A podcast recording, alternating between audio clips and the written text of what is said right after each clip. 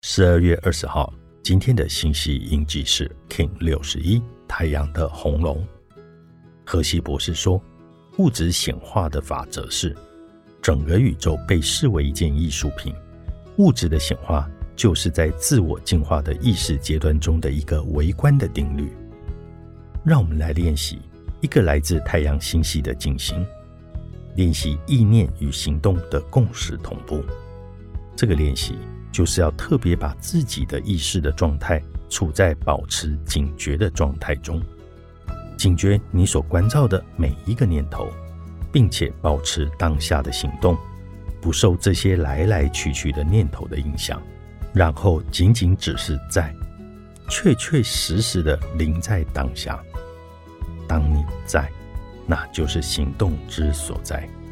对围绕在你周遭的这些杂音，让它销声匿迹，因为你完全的不受那些影响。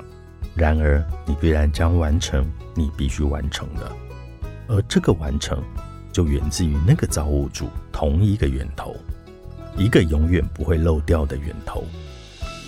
所以，无论如何，亲爱的朋友，今天让我们一起好好静心吧。